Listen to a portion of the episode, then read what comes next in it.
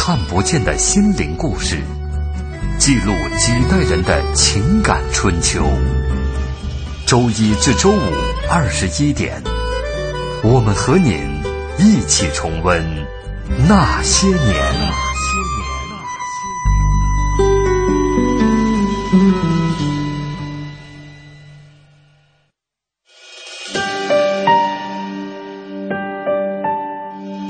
那些年，他们很卑微。说句不好听的，你现在什么都没有了，命也就不值钱了。那些年，他们很无畏。为了胜利，向我开炮！那些年，他们很悲凉。大少，他是不是妓女？是，你爱他吗？真的不爱，真的。我跟他划清界限，从此跟他划清界限了。那些年，他们很顽强。活下去，像牲口一样的活下去，活下去，像牲口一样的活下去。那些年，他们守望幸福。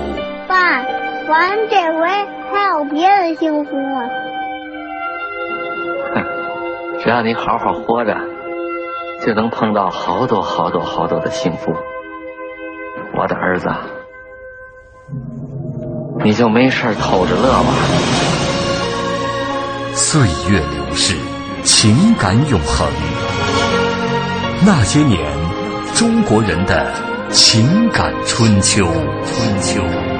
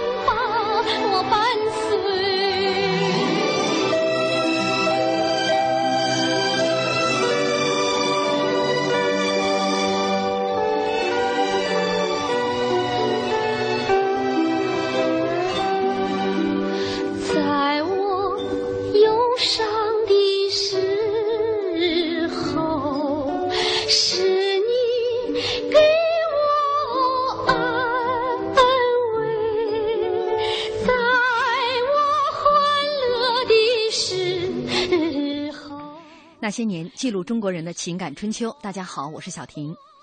一九五九年，林道静第一次活生生的从小说中走到全国人民面前，让一个武汉中南文工团的演员，二十三岁的谢芳一炮走红，荣登新中国二十二大明星行列，也成为第一代知性女性的荧幕代言人。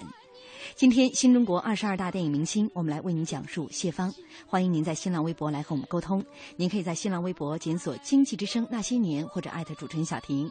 今天直播间两位嘉宾，一位是朱天伟老师，朱老师您好。你好，听众朋友们好。嗯，还有一位是刘晶老师，刘老师您好。大家好。嗯，呃，说到这个谢芳，我今天也是看到了很多哈，呃，关于谢芳的采访。啊，因为他的这个采访是很多了，是一个特别直率、特别可爱的人。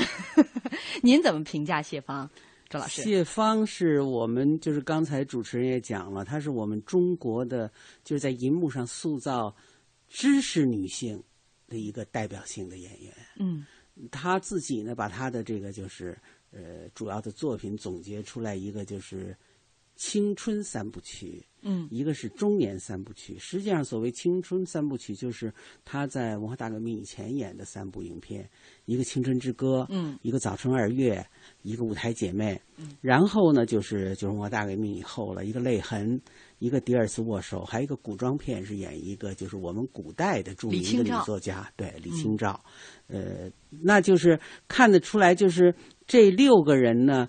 除了这个泪痕的这个人物是一个就是归国的华侨的这么一个知识分子的女性之外，其他就是首先的这个这个身份的标志就是知识分子。嗯，所以应该说，谢芳自己也讲，他就说这个呃，我演员都是有限制的，我主要是演知识分子比较像，我要演别的就不怎么像，这是人的气质的特殊性。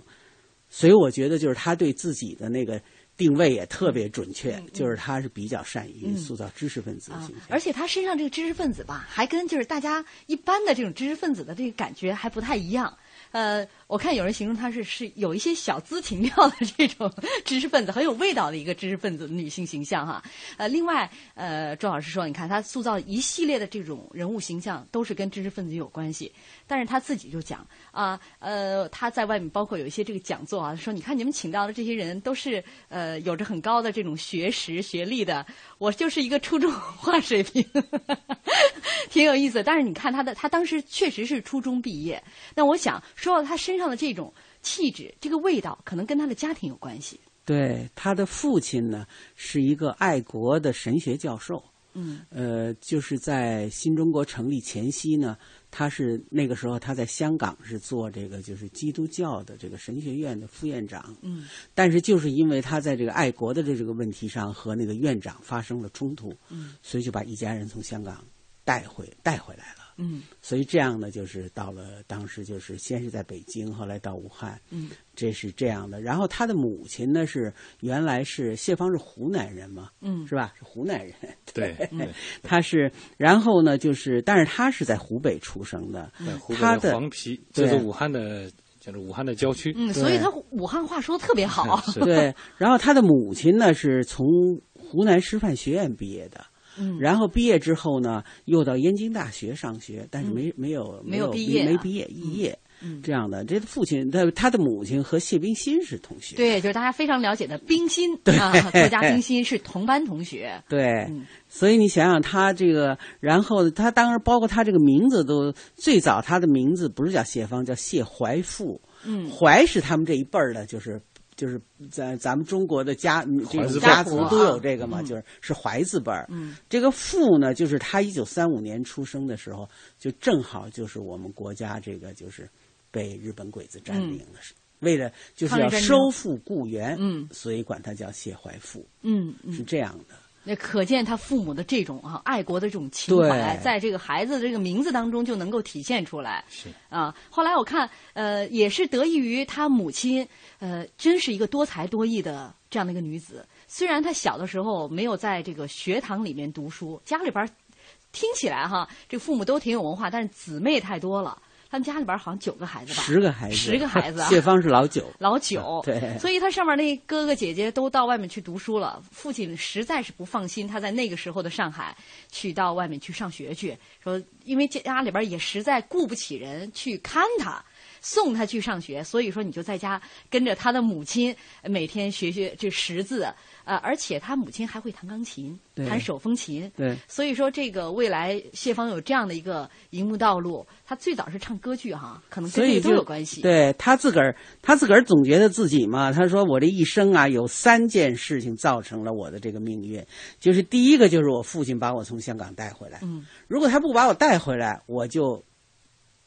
不成为这个后来的这个什么了，这是第一条。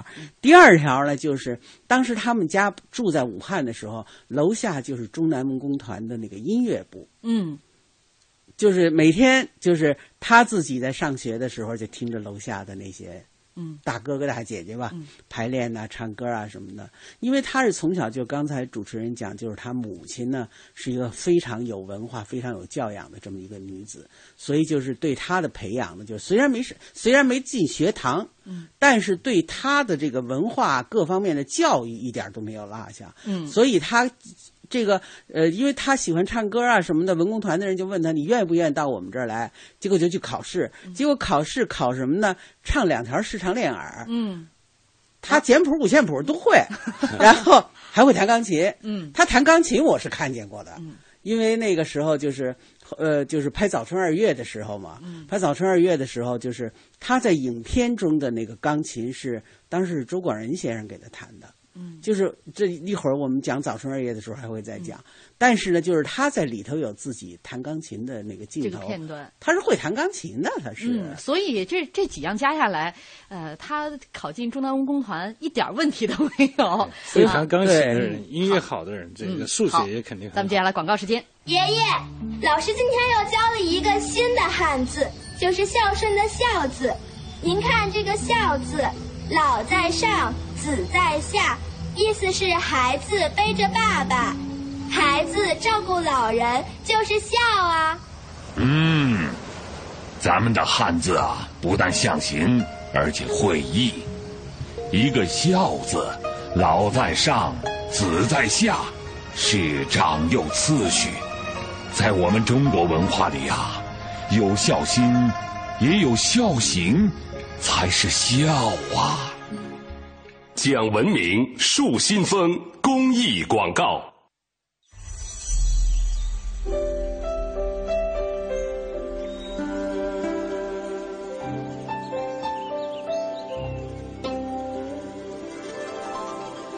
聆听生命的光荣。中央人民广播电台经济之声。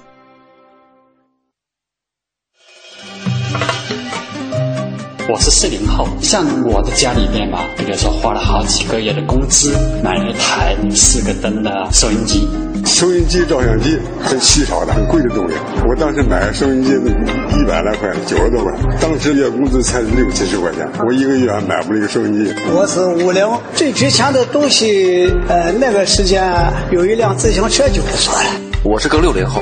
呃，五提棍还有缝纫机，还有大立柜。最值钱还有一个就是二六自行车，二八我都不喜欢，骑不上去。那时候还没有电视呢，好像就是自行车呀、收音机呀。那个时候也就是像什么呃所谓的那个三转一响带咔嚓吧。最值钱的就是录音机，上人家家去听去，人家家有放那时候张帝的歌。我是七零后的啊，当时家里最值钱的东西就是电视机、洗衣机，还有录音机。最值钱、价值最高的可能是电视吧，还是小电视。我是八零后的，家里最值钱的就是还是很很古董的拖拉机。我最值钱的东西就是电子琴。我是九零后的，感觉家里现在最值钱的东西应该是自己吧。青春流动，岁月永恒。欢迎收听《那些年》。欢迎大家继续锁定正在直播的《那些年》。今天新中国二十二大电影明星，我们来为您讲述谢芳。呃，刚刚在广告前，我们是简单的来讲讲谢芳她的这样的一个家庭啊。呃，跟随的她的父母，先是从这个上海到了香港，那后来解放之后呢，又随着全家呃一起又回到了，当时是回到了湖北武汉。恰巧他们家楼下呢，就是当时中南文工团的音乐部，就在他们家楼下。机缘巧合，他由此就进入到了中南文工团，当了一名呃，当时是音乐部的。他先是进音乐部，嗯，然后后来呢，就是又进了这个就是中南文工团的歌剧团，嗯嗯，所以后来呢就发展成了就是武汉歌剧院嘛，就是嗯湖北省歌剧院。他在那个时候呢，就是他就是演了很多，就是咱们那个时候知道的很有名的歌剧，像什么《小孩结婚》呐，什么《白毛女》啊什么的，演了很多这个就是很有名的歌剧。同时呢，就是因为在武汉吧，就是那个当时就是毛主席和周总理他们到武汉去的时候，就是文工团给他们演出，也演过很多，就是。包括像这个谢芳演桂中园呐什么的，嗯，就是还是挺有名的，还是，嗯，当然就说这个这一段生活呢，对对于谢芳来讲是非常重要的。一个就是说那个时候不光是学就是音乐，而且还要学京剧，嗯，还要学就是还唱过豫剧哈，就是很扎实的这种艺术功底，而且呢，就是呃，特别是在他刚进文工团的时候，很年轻，嗯，就是去参加过土改，嗯，包括他的名字都是在涂改的时候改的，就是好像他去那儿的时候，人一看他名字都以为他是男生，对，直接就把他分到男生宿舍里去了。所以很，所以所以就是说那一段生活对于他后来能够就是呃，虽然我们不能说他演林道静驾轻就熟吧，但是应该说就是。他还是有足够的能力来诠释这么一个人物，嗯，而且就是据他自己讲，就是说《青春之歌》六百多个镜头，林道静有四百个镜头，嗯，那就说明分量还是非常重的。嗯嗯，我看到他自己在回忆哈，说当时七月一号正式呃参加到武汉中南文工团，说当时还是供给制，进团之后每人发一套。列宁式的灰布制服，每月生活费是四万元啊！说和现在人民币就是四块钱左右。这女同志呢，还有卫生费，伙食是由公嗯公家来供给哈。吃饭的时候呢，八个人围着一大碗菜，还都得站着吃。说他因为从小在家，就是他哥哥姐姐都上学到外面去了嘛，所以他是一个人就孤独惯了，不好意思，他就一个人端着碗。面对着墙吃，呃，刚去的时候，呃，也没有事情，几个人就天天坐在一起读报、学习文化。后来，这个文工团的新址建成了，他们就搬到了这个扎店路一号住下。说那儿的房子建造的很不错，院里边有灯光球场、小剧场、俱乐部、排演厅、食堂，还有单人集体宿舍。一九五二年才刚满十六岁，呃，就像刚刚朱老师说的，参加土改和农民生活在一起。就那段的日子，呃，这个一天辛勤的劳动结束之后，就在烟雾弥漫的屋子里开会。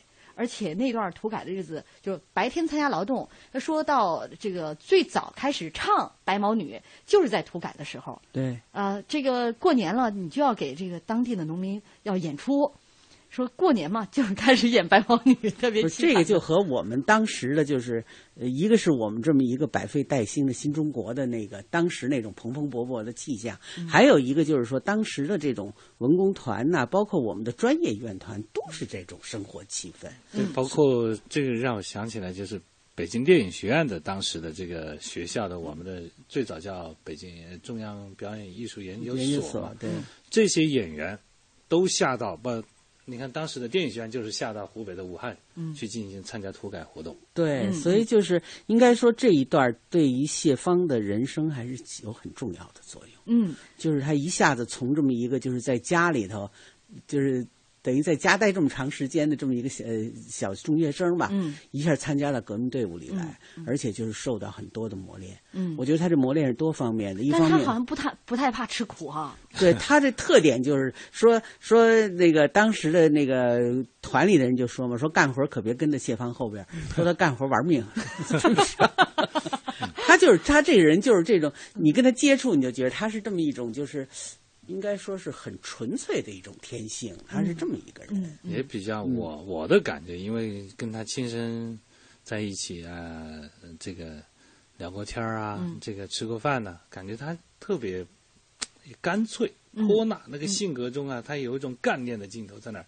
所以，他尽管他是知识分子的那种啊，知性女性的这种啊出身也好，或者说他演的角色是在这个方面的一种典型，但是你感觉他还带着。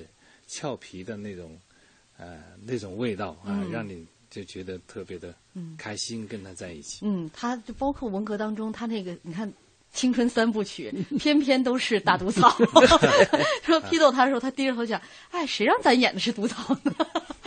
就是这这么一个呃，这么率真的一个人哈。呃，刚才朱老师也说，在土改的时候，他的名字。对，他原来他的方名字特别有意思，不是说这个谢怀富，对，说把他行李就扔到那个男生宿舍去了，然后找半天找不着，后来呢就跟他说，一个是你太复杂，你这名字就跟他商量说给他改，说那个那个当时那些老同志特别有意思，就写了三张纸片，一个上头写一个军队的军，一个是写云，就是竹字头的一个平均的均，一个是方，让他自个儿挑一个。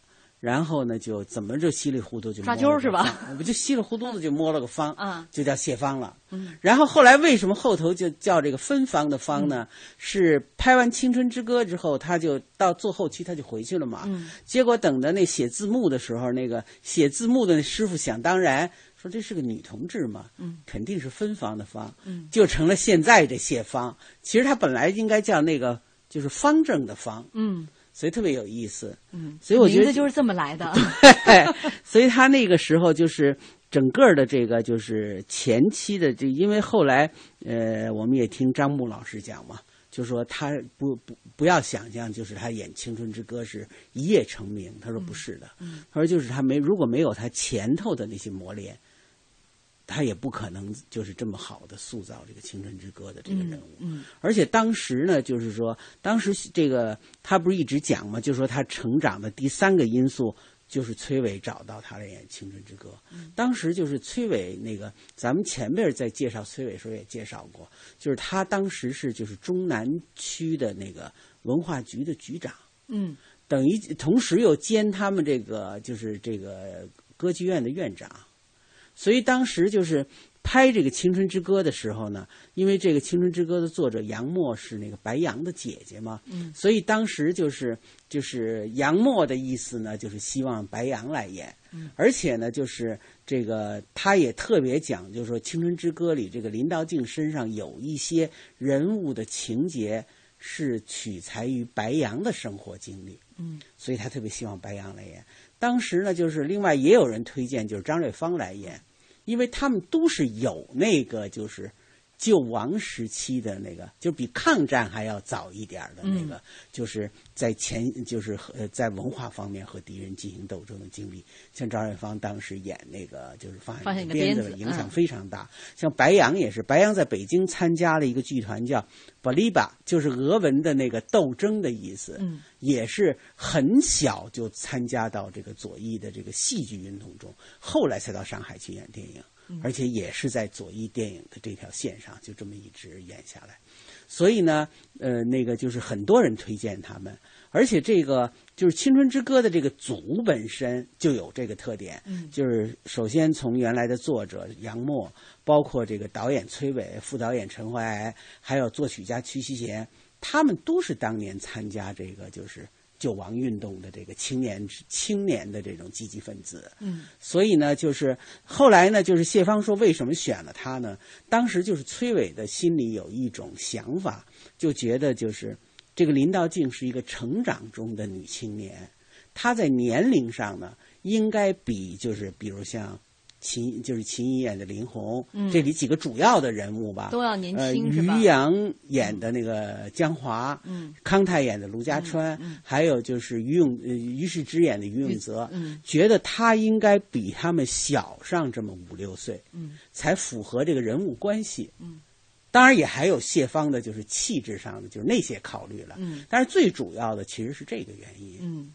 所以后来，当时就是据谢芳自己讲嘛，就是崔伟给他当时的那个院长打电话，嗯，就说你叫那个怀富上北京来，嗯，让他来试镜头，嗯，所以谢芳也没什么负担，就到北京就来了。据他自己讲嘛，就是说当时呢，一个就是就是先拍那个肖像，嗯。我因为后来我我那个我们因为都在这个电影圈里嘛，我我听我的一个同事的爱人是一个摄影师，嗯，他当时我这句话我到现在都记得，就是他说谢芳啊，真是长了一个就是所谓这 camera face，嗯，就是特别上上相的这个面孔，嗯，他是什么呢？就是说从哪个角度拍都好看，嗯，然后呢，就是拍完这个之后呢，就试两段。影片中的戏、啊、对谢芳呢，就是她是属于那种就是自己长得特别美吧，但是她不觉得自己美。嗯，她当时她据说她自己看在坐的火车上开始看《青春之歌》嗯，那个她就说描写林道静一个面孔苍白的俊美的女青年，因为上来不就是那个自杀就是那一场吗？嗯嗯他说我够俊美吗？然后他就说，他说我觉得要是说美嘛，他说他他这个说的美也说的有点太那个。他说，比如像什么夏梦啊，什么王小棠啊，什么这些才能算美的女演员。他说我算不上，而且他最有意思的是，他居然举了一个例子，说什么吧？他说我有一次和赵丹一起看我演的电影，赵丹说你也就是那两两只眼睛，嗯，很美。他说：“你看，人赵丹就说我也就这俩眼睛长得漂亮。”但是这部戏，呃，这个他拍完以后回到了武汉，是听到他们的同事在楼下喊：“哎呀，说好多镜头，特别美啊！” 好，我们先来听一段这个片中的片段。永泽，辩证法三原则什么地方都能够运用，那你说，否定之否定，应当怎么解释呢？啊？自先生的大弟子，还用得着请教别人呢？哎，干嘛讽刺人呢？马克思的弟子总比你胡适之的弟子强。哎，我做胡适之的弟子也不错。我们是讲究实用，少谈点主义，多研究研究问题，有什么不好？像你们成天就高喊布尔乔亚、普罗列塔里亚，又怎么样？你说什么？你简直……好，好，好，好，好，好，好，算了，算了。不管马克思也好，胡适之也好，民生问题第一。吃饭要紧。好了好了，我去买点菜，赶快做饭吧。我们微博上水天老周说，谢芳明亮、纯净、文气的形象真的是高大上，她是那个年代人们的偶像。现在的影星很少有这样的气质了啊。呃，这部《青春之歌》也确实开创了很多就以往电影的这个不同的地方，比如说给了女主角很多的特写，这在以前的这个电影当中是很少的。呃，包括呢，呃，很快要广告时间了。广告之后，我们也可以来讲一讲那个时候这个谢芳因为这样一部电影拿到了多少的片酬。好，我们广告之后见。交通银行提醒您关注央广财经评论。等老板加薪，不如自己加，不如自己加。现在来签约交通银行沃德新金定投组合，自动扣款，智能理财，马上加薪，还可获赠百元话费。详情请致电九五五九交通银行。健康美味就选双汇，双汇开创中国肉类品牌。奶瓶三十五，背带裤一百二十九，学步车四百六十八。姐，这小家伙开销可不小呢。唉，自从儿子出生以后啊，我都好久没有买过新衣服了。你姐夫也不送我花了。姐，过日子不能光靠省，还得学会经营呢。你得学学理财了。据我了解呀，白银投资就不错。只看一根 K 线图，二十二小时随时交易，模拟一次就会做。你边带宝宝边做白银，什么都不耽误。是吗？你再详细说说。你呀，发条短信八零八到幺二幺幺四了解一下，免费咨询。好。八零八到幺二幺幺四是吧？我现在就发条问问。白银投资让你的生活更美好。发送短信八零八到幺二幺幺四，发送八零八到幺二幺幺四，免费开户做白银。投资风险需谨慎。北京时间二十一点三十分。报时中国经济。我是大成集团韩家环。按照新的标准，中国有百分之八十的城市空气的质量不合格，环境保护已经关系到我们生存的质量，企业需要主动承担减排的责任。报时中国经济，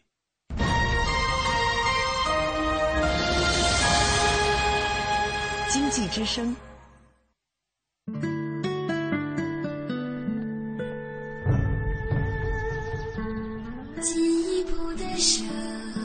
央人民广播电台经济之声。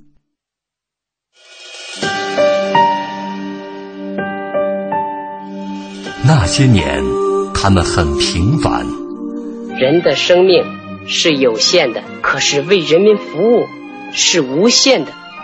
我要把有限的生命。投入到无限的为人民服务之中去。那些年，他们很伟大。我向主席跟总理保证，八年之内，两弹结合成功。那些年，他们很孤独。对不起，我是警察，谁知道？那些年，他们很执着。钱不钱我都不在乎，我就是要个设法。那些年，他们心怀理想。失败并不可怕。害怕失败，才真正可怕。我们只有从失败中寻找胜利，在绝望中寻求希望。那些年，他们守望幸福。爸，咱这回还有别的幸福吗？哼，只要你好好活着，就能碰到好多好多好多的幸福。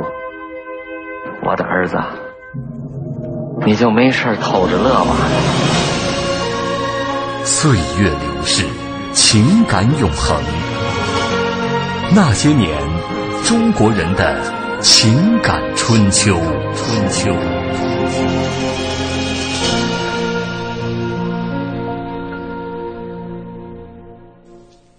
欢迎大家继续锁定正在直播的《那些年》。今天新中国二十二大电影明星，我们来为您讲述谢芳。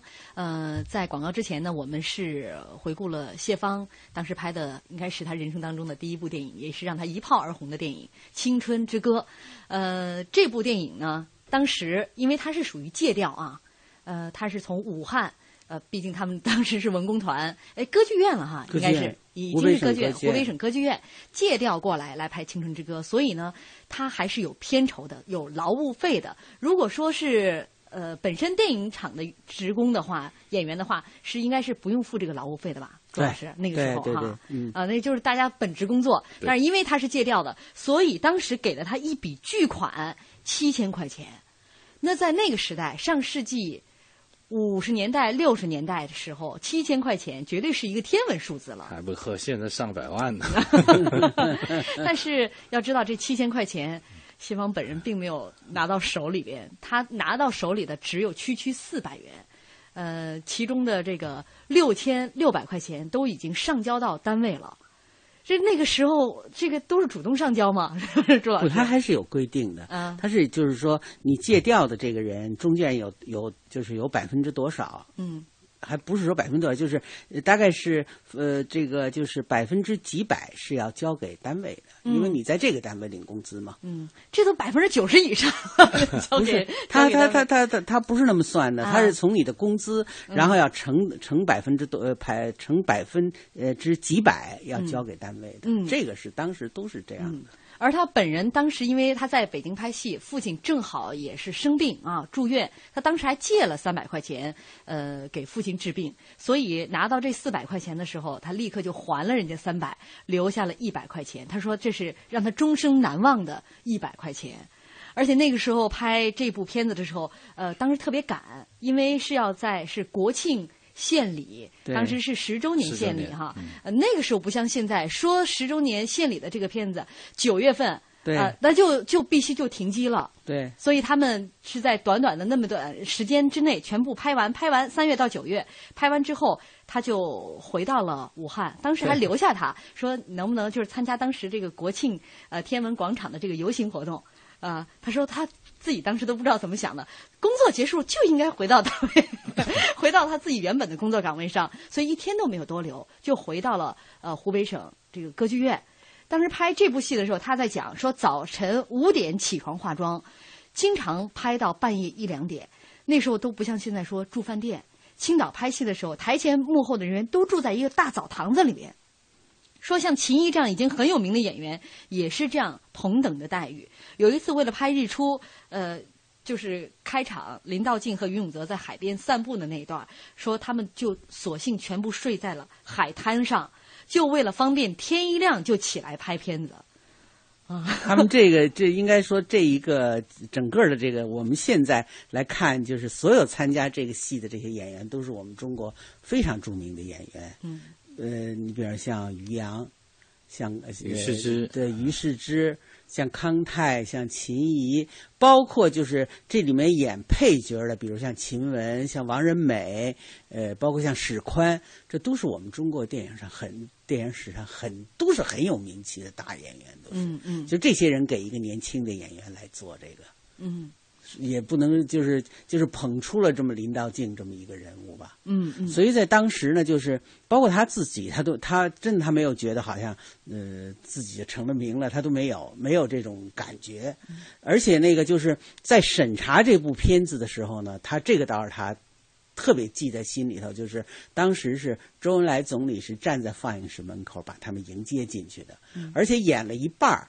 周总理就走他面前说：“谢芳向你表示祝贺，你演了一部好电影。”嗯，所以这个对他自己是一个就终生难忘的这么一个鼓励吧。嗯，这是人生当中啊，这个迈入呃影坛第一部电影，取得了这样的一个轰动的一个。对，而且他就是他到他说后来我什么时候才觉得是确实是有名了呢？就是就是到日本去访问，当时就是鲁迅夫人徐广平带了一个十二个人的中国妇女代表团到日本去。他说：“结果一，他说一一到那个一到东京，我吓一跳。他说我那个照片放的跟一一层楼那么大一张大照片，嗯，就是就是他，嗯。然后呢，就是说那些日本的那些观众呢，就是也就很很那个磕磕绊绊那种中国话就，管他叫林道静，让他给签名，追着他喊，哎让他给签名。嗯，所以他那时候我才知道，哦，原来已经出名了。”嗯，就那时候才知道，嗯，所以就是他当时的就是这个《青春之歌》带给他的，应该说就是他走上了就是这么一条道路，而且是应该说在艺术上是取得了很等很高的成就。呃，应该说谢芳其实这个荧幕上塑造的角色并不是特别多，但是都相当的经典。比如说接下来我们要说的这个《早春二月》，我们先来听一小段啊当中的这个片段。这就是我们家的皇后。哥哥，你别说了。好吧，那你自己介绍吧。我有什么好介绍的？还不是都知道了？以后我们认识就是了。不抽烟，忘记了招待客人。你还是不抽？肖先生，我好像在哪见过你。是吗？不会吧？呃，也许是。那也许是我认错人了。肖先生，我说话是很随便的，以后你还多原谅我呀。我哥哥常说起你，他说你学问好，又走过很多地方，以后我什么都要向你来请教，你能不客气的指教我吗？我简直不知道应该怎么回答才好了。就这么回答吧，我还要你怎么回答呢？怎么样，建秋？你跑遍了中国南北，怕没有看见过像我妹妹这样脾气的。高兴起来啊，说个没完；不高兴的时候，谁都不理。他们都说我脾气古怪，其实我不过是不懂得人情世故罢了。肖先生，你对哲学一定很有研究，希望你教我一点真正做人的知识。做人的知识，我还不知道到哪去学呢。呃，按约理来说，木坎该是我们的先生了。哪里哪里，妹妹对我就不信任。呃，钱先生，你说是吗？肖先生，听说你钢琴弹得很好，能教教我吗？多年不弹了，手指已经很生疏了。这就是电影《早春二月》当中的一个片段啊，呃。这个刚才朱老师也讲，像谢芳她这么这个有着那么漂亮外貌的女演员，对自己的长相从来不在意。她就说，像他们那个年代的人，好像都没有什么习惯照镜子啊。但是恰恰早春二月陶兰这个角色，又是呃当时这个领导的定位哈，就是北影厂的这个厂长汪洋对这个陶兰的这个定位是，只要别人一看到她，就倒吸一口凉气，是这样的一个定位。那结果这个角色。呃，又给了呃谢芳，对他当时就是那个谢谢谢芳自个儿听了这个汪洋这话以后，他还觉得我我我还没有那个就是倒让人倒吸一口凉气的那个那个相貌，对。但是呢，就是说当时这个《早春二月》这个片子本身呢，就是当呃前面有一点点儿缘故呢，是因为就是那个导演谢铁骊拍了那个。暴风骤雨之后，拿到莫斯科去参加国际电影节的比赛。当时呢，大家就觉得片子拍得很好，但是有失含蓄，给他提了这么个意见。所以呢，他就这个在早春选了这个二这个柔石的这个二月的小说之后呢，就是他觉得自己的这个一个很重要的一个任务，就是要拍个含蓄。嗯，其实这也是符合这个，就是嗯，咱们前面也讲过，就是柔石的这个。这个小说是你我们都知道是鲁迅先生亲自给他写的序嘛，嗯，就是我们上次讲孙兆林老师的时候讲过这个。那么当时呢，就是谢芳呢，他就觉得就说这个陶兰呢是一个敢爱敢恨、桀骜不驯的大小姐，而且是我行我素，当然，他说这放荡不羁，我好像有点不能接受。但是确实是我行我素的，这个是肯定的，在这个人物身上。谢对谢谢芳呢，觉得他自己性格里有一些是和陶兰接近的，嗯，所以就是他在塑造这个，就是刚才咱们听的那一段，就是他见到萧剑秋的第一句话就是：“我怎么好像在哪儿见过你？”嗯，这在当时的这种大家闺秀是。不大可能说出这种话来的，但是确实是他们以前见过。嗯，所以呢，后来谢芳就说：“我到现在我都记得，就是我见到这个萧剑秋的头一句话。”所以后来等到就是孙道临先他就是呃孙道临老师去世的时候，当当时就是有人来访问他，就是说。他们在一起合作过嘛？他他就讲，他说我现在还记得我见到他第一句台词，说还有一句台词是什么呢？就是那个那个萧剑秋准备和文嫂结婚的时候，要把这件事儿告诉给陶兰，然后就是陶兰还不知还不知情，就从楼上看见看见萧剑秋在楼下，就说剑秋我就下来。他说后来他就给孙道临写一个悼念的文章，就写的就是这句标题就是剑秋我就下来。嗯。所以我就觉得，就是说，陶兰在塑造这个人物的时候，当时对这个片子要求是很高的。一个就是这个文化部的副部长夏衍亲自给他修改剧本，因为后来我们在那个今年夏宫一百周年的时候，我们编了一套书，就是都市那个夏宫的手记，其中就是从北影把这个早春二月的稿那个手稿给借出来了。就上面都是夏宫那个修改，给他们修改的。所以后来那个别人去到他那儿，就跟他说有这么一个东西，他马上跟我说：“我怎么没有？”嗯。后来我说：“那我只好把我手里还有一本，我说我送给你吧。”我说。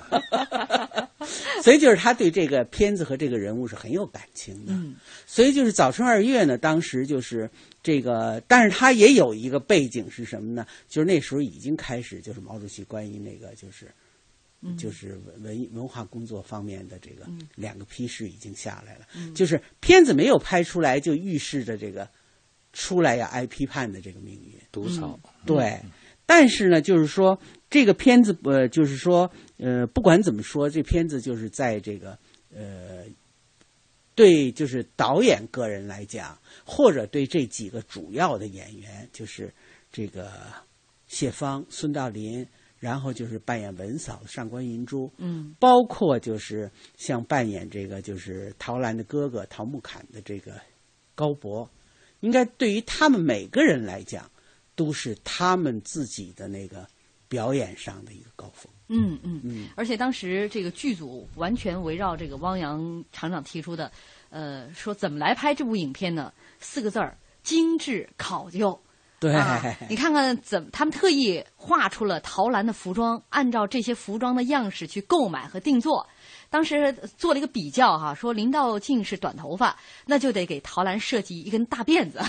林道静经常穿旗袍，陶兰就得穿小花棉袄。林道静的鞋子是布鞋，陶兰穿的就是系带子的小皮靴。说连陶兰围的那个围巾哈，也是服装师跑了很多地方才找到的。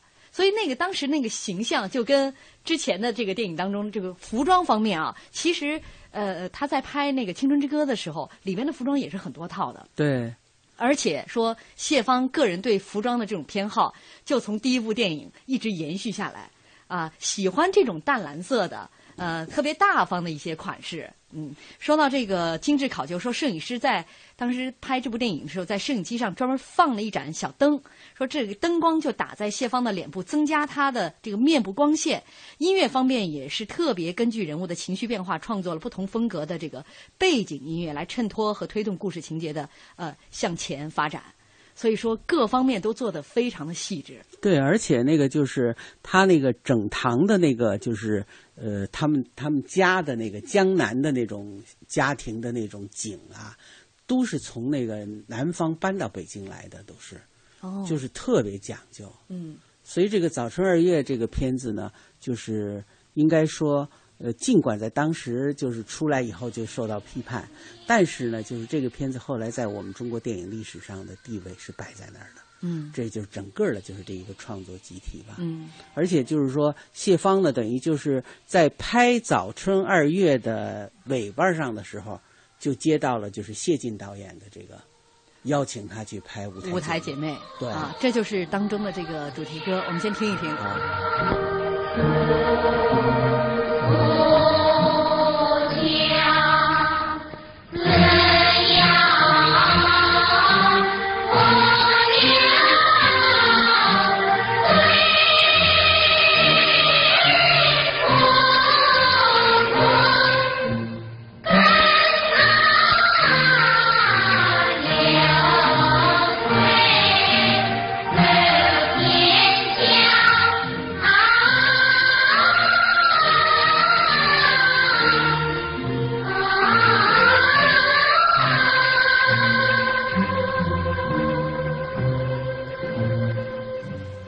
舞台姐妹哈，这个其实是反映这个越剧演员的人生的对，这样的一部电影。就是世界上有很多的，就是这个电影史学家和评论家都说，就是刚才唱这个歌的这个地方，就是如果说世界上能够排出十部最精彩的影片的开头，这个舞台姐妹就这一段就可以是一个。嗯嗯。所以就是影片也是应该说，对无论对导演谢晋还是对他们这些演员来讲，都是。就是确实是也也是一个创作的一个高峰的代表作品，而且呢，就是这个舞台姐妹呢，就是呃，这个谢芳所扮演的这个竹春花的这个角色，有很多是就是吸取了就是我们国家最著名的这个越剧表演艺术家袁雪芬女士的这个她的历史上的很多东西，嗯，就是在那个就是这种出出于污泥而不染的这种。高洁的这种品品质，嗯，所以谢芳呢，就是我觉得在这个人物身上，我们可以看，就是说，除了这个人物的这些品质啊什么这些之外，我们也可以看到，就是谢芳作为一个演员，就是他曾经有的这种舞台上的经历，嗯，所带给他的这种就是这种优势，嗯，所以你看他本本本本身他并不是演越剧的。但是呢，就是他为了就是演这么一个这么著名的越剧演员，他他跟越剧团学了很多这个就是这种越剧演员的这种生活的习惯呐，还有比如像其中最那个什么，就是上了妆以后一定不能不能那个就是穿好服装以后绝不可以随便那个什么到处去坐呀什么绝不可以，嗯，就就在那儿站着，有时候一天就十几个小时拍这个戏的时候。所以可见，就是说他的这种就是前面的这种艺术的功底，带给他的这个什么？而且当然就是呃，我们刚才呃有一件事忘了讲了，就是他在拍《早春二月》的时候呢，就是呃，由于周恩来总理的亲自的过问，他就和他的那个爱人哈，对调到北京来，嗯，所以也对他后来的这个创作确实也提供了很好的。就是各方面的这种保证吧，这个条件，嗯，所以可见就是我们那时候的演员，确实是他是受到这个就是党和国家的就是这种无微不至的这种关怀，嗯嗯，所以呢，就是就是虽然他后来就是这个十年这个文革中间，他也受了很多磨难哈，但是呢，等到就是他这个文革以后，他演的第一部戏就是这个《泪痕》，嗯，他演一个就是从。国外回来的这么一个华侨的这么一个，也是个女的知识分子吧。嗯，她是那个就是被迫害致死的这个县委书记的老婆。嗯，这么一个角色，这个人呢，就是他用这个就是一个疯子的这个外貌来掩饰自己，同时呢，就是说她非常关心，就是她怎么样能够把为她丈夫平反。嗯，实际上也就是揭开这个地区的这个。咱们过去的词儿吧，就是揭开阶级斗争的盖子。嗯，那么对谢芳自己来说呢，就是他去这个就是去拍这戏的时候呢，就是提出来要去精神病院体验生活。嗯，当时别人还说你你有神经病，你到精神病院体验生活。他说一定得去。后来他到了那个精神病院以后呢，就问这个这个精精神病院的医生，就是我应该怎么样来观察这个。嗯，这个精神病人，然后表现就体现在我这个角色身上。当时那个医生，当时他去的那天呢，就是正好那个就是那个医院里在刷墙，嗯，在刷墙的那些那些病人都在院子里面坐着。当时呢，就是他说，他说你看外表吧，这些人都很平静，看不出来是就是好像有精神方面的疾病。他说，而且有的人还还问他说：“你不是演《青春之歌》的那谢芳吗？”嗯。但是呢，后来那就这个给他看病的这个医生跟他说：“他说就是，就说每一个病人很可能他在某一件事上，他会有那个就是不正常的那个反应。他说平常你是看不出来的。但是那个医生就跟他举了这么一个例子，他说那个比如说很普通的一句话。”你吃饭了吗？他说：“如果这个病人连着问你三次，你就会被他问毛了。”嗯，所以就是医生观察的很仔细的。所以后来呢，谢芳就是说，他想办法把这个精神病人的这个运用到自己的表演中间去。所以他最后给自己设计就是拿着那一支玫瑰花嘛，嗯，拿着那支玫瑰花呢，就是他只要看到他不顺眼的人，他就把那花儿花瓣摘下来，嗯。吹到别人脸上，吹，嗯，他就是他，但他的他给自己定的任务是什么呢？又要疯，又要美，嗯，所以就是说，在这个他演的这个孔妮娜的这个人物，当时就是我们国内很著名的那个评论家，就钟建飞先生给了特别高的评价，就是孔妮娜这个人物确实是，就是从他那个评论家的角度，就是确实是虽然他是个疯子，但是他这个形象是非常美的。嗯嗯，所以这也应该说，就是谢芳在中年的时候的这个这三部曲吧，中间第一部，应该说还是我们现在就看这个人物，就是他给你的感觉就是他是一个假的疯子，他能够把这个东西表演出来。就说明他的这个在就是表演上的这种功力啊，嗯，是非常深厚。嗯，当时这部电影的这首歌《心中的玫瑰》，对啊，也是传唱，呃，传唱度很广的。现在大家听到的是谢芳本人演唱的这个《心中的玫瑰》。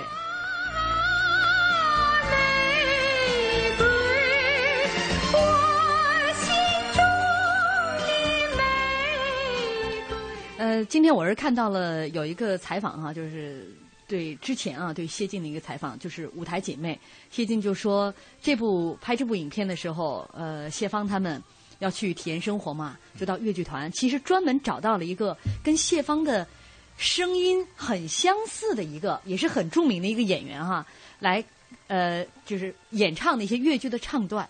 他说最后其实谢芳唱的绝不亚于这个专业的演员。啊，他说好像用的都是谢芳的这个这个演唱，说唱的非常好。我想这是一个演员要花多大的功夫，不仅仅是说外形啊，这个形似啊，呃，学很多越剧演员的平时的一些生活习惯，站那儿十几个小时，他需要达到一些神似。一些心灵上的一些沟通的内容，嗯，刚刚我们在说这个谢芳老师，呃，一生当中，呃，家庭生活，包括他参演的这些影片，呃，一直朱老师都提到了一个人物张牧，是他的爱人。其实说到两个人结识的这个过程，也是很有意思的，像演戏一样。反正这个，因为我们后来就是，呃，这个最近这些年经常有一些活动，请谢芳老师来嘛，就是呃，张牧老师也一起来。张木老师特别，我给我我一次给他打电话特别有意思，我就说啊，有一个什么什么活动啊，要请你你你们二位来。后来那个张木老师就说，你一定要把这个就是要上哪儿去，呃，怎么去，什么时候来接啊，说的非常清楚。他说你知道吗？他说谢芳这人不记地方，我到时候就丢了。所以对他是特别的呵护，就我们说的。而且我觉得就是我们前面说他们俩当初怎么相识。怎么就是最后相知，最后相爱这段过程是当然是很感人的哈。但是我觉得就是我我有一次就是听这个就是张牧老师给谢芳总结出来他的一生的就是艺术方面的成就，我觉得这真是对他非常了解。他就是讲他说这个呃这个就是很多人以为谢芳是《青春之歌》一一夜成名，他说实际上不是的。他说在这之前就是谢芳就是演过五六部。大的歌剧，嗯，而且呢，还请就是说，组织上请过很多专家来教我们。他说，如果没有这些的基础，他也不可能在一个片子里就成名。嗯，而且他说，他总结谢芳在这个艺术上的特点呢，他说，一个是就是这个人一辈子特别认真，嗯，这是第一条；第二个是特别刻苦。他就举个例子，他说他那个时候就是排那个就是早春二月的时候，经常夜里两三点就突然起来了，就去想他的剧本，想他的人物。嗯，说非常刻苦。他说另外还有一个呢，就是有人说他聪明，他说我觉得他是肯动脑子。嗯，就是怎么样去塑造这个人物。嗯，所以我觉得从这个里就可以看出来，就是他不光对他是一种，就是就是这种。少年夫妻老来伴嘛，就是做伴儿的时候的，就是这一部分，就是对对谢芳的这种照顾啊，而且确实是，就是其实张牧在呃原来在湖北省歌剧院说是湖北省歌剧院台柱子，就是要长相有长相，要才能有才能，是这个要能力有能力，这个要就现在你听他唱歌，那只要一张嘴，那绝对是专业的这种。演员的这种，现在所以说张牧老师自己也讲，幸亏谢芳是在拍完这个拍呃拍《青春歌之歌》之前就已经结了婚了，否则这可能他麻烦也会不少。